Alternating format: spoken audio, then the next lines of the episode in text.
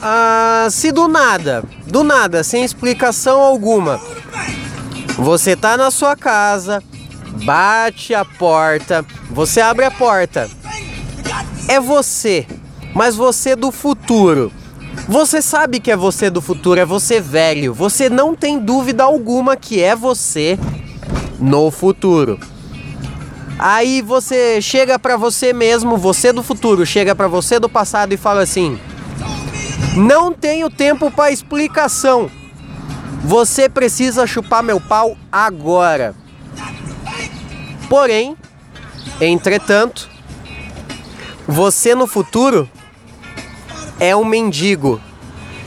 E aí? O que você faz?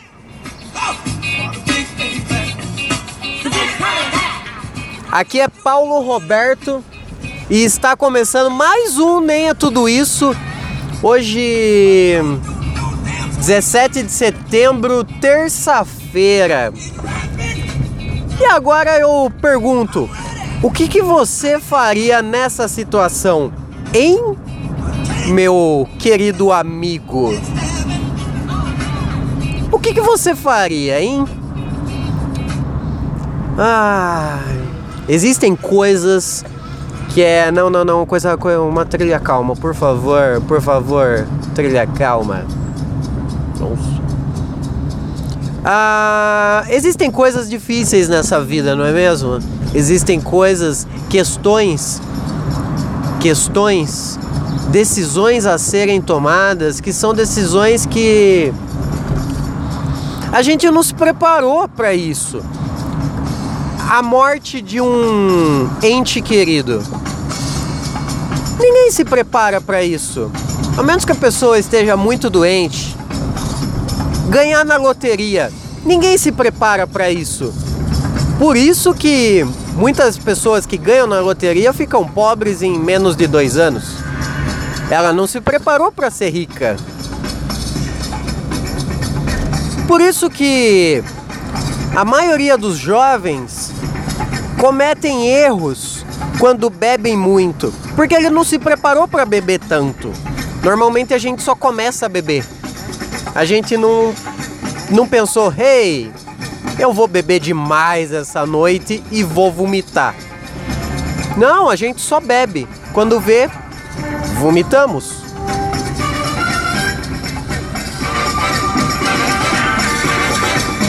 Ah, para, para, para, para. Mas e aí, você consegue me dizer o que você faria? O que você faria nessa situação? Porque é bom a gente se preparar para coisas que podem acontecer do nada. É bom a gente já ter ciência dos passos que vamos dar antes de ter que dá-los.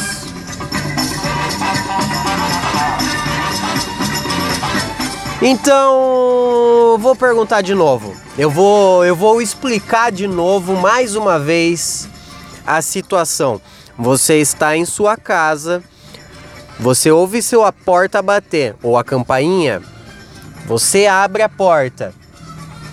É você do futuro. Você já fica espantado porque você está olhando para você mesmo no futuro. Você sabe que é você. A pessoa que bateu na sua porta, o você do futuro, não precisa explicar isso. Você tem a consciência, a 100% de certeza que é você no futuro.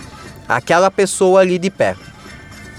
Aí ele pega e fala: Eu não tenho tempo para explicar, mas você precisa chupar meu pau agora. E aí, o que você faz? O que você faz? Ah, é, tem um detalhe. Você no futuro é um mendigo. His name is King. He have a coast. I long the country. O que que você faz, hein? Você faria o ato? Você precisa fazer isso. Você confiaria em você mesmo?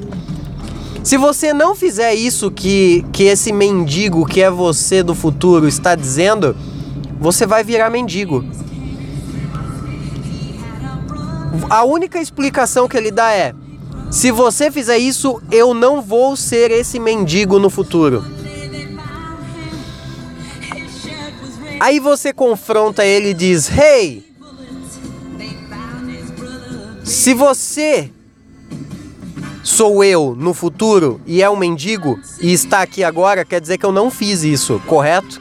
Quer dizer que eu não chupei o meu próprio pênis de mendigo no futuro. Ele vai ter que falar: É, se eu tô aqui é porque você não fez isso.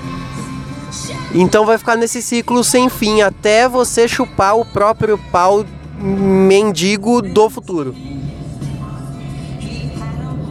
Você tem que fazer isso agora, cara. E não vem com o papo de ai, a gente pode lavar antes. Não vem com o papo de a gente pode lavar antes. A regra é clara. A regra é clara. É agora. Se não for agora, eu virei mendigo no futuro. O único jeito de você não se tornar esse mendigo é chupando o próprio pau de mendigo. É duro, né? É duro. É, com certeza vai estar duro. I know. Tonight. E aí? Eu garanto que você nunca pensou nisso. É uma decisão difícil a ser tomada. Eu sei. A vida é isso, cara. A vida é isso. Às vezes você não tá preparado para a vida. Às vezes você não tá preparado para alguém que é você no futuro bater na porta e falar: "Hey, você precisa fazer isso". O que, que você fa falaria para você do passado, hein? Se você tivesse uma máquina do tempo, se você tivesse uma máquina do tempo e pudesse voltar no, no passado, você poderia dar uma dica para você do passado. Você podia chegar para você de, de sei lá, de 10 anos. 10 anos. Você de 10 anos e falar: Ei, jovem, eu de 10 anos faça isso ou não faça isso. O que você, qual seria o faça ou não faça que você falaria para você de 10 anos? Não 10 anos atrás, de 10 anos de idade. Diz aí, diz aí. Eu acho que eu falaria pra para eu investir mais nessas loucuras. Menos procrastinação, por favor, jovem gordinho. Menos procrastinação, jovem gordinho.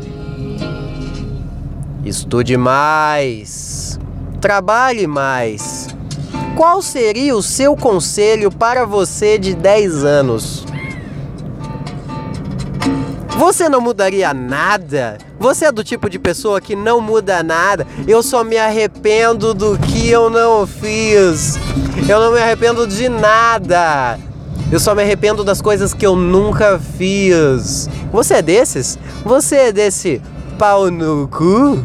Você é dessas pessoas insuportáveis que só se arrependem do que não fizeram? Hello, amigo.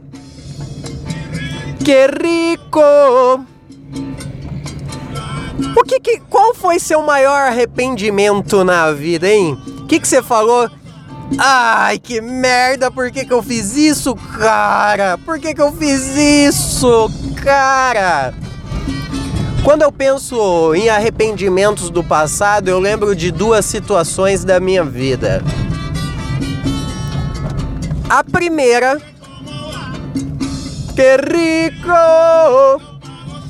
A primeira situação que eu falo, meu Deus, eu deveria ter ido pelo caminho oposto. Foi na segunda ou terceira série, não me lembro com exatidão. Segunda ou terceira série teve um passeio na escola.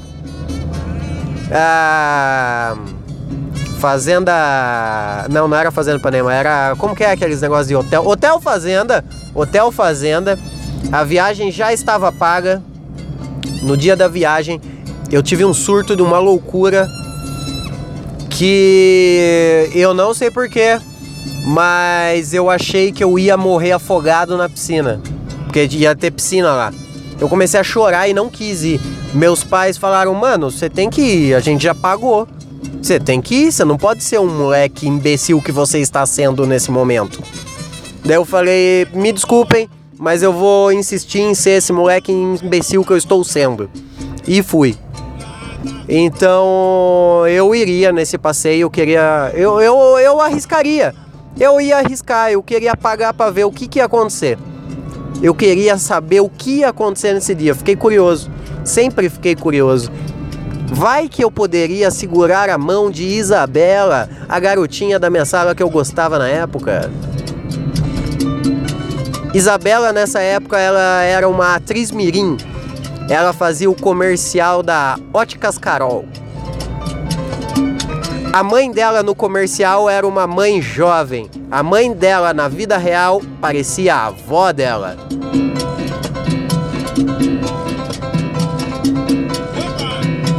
O segundo arrependimento da minha vida foi quando eu tive o privilégio. Eu fui sempre um rapazinho gordinho e muito privilegiado. Eu sempre fui. Hoje eu só não sou tão gordinho.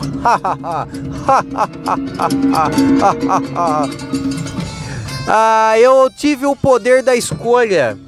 Eu pude escolher entre ter um PlayStation 1 e o PlayStation 2 que já existia na época.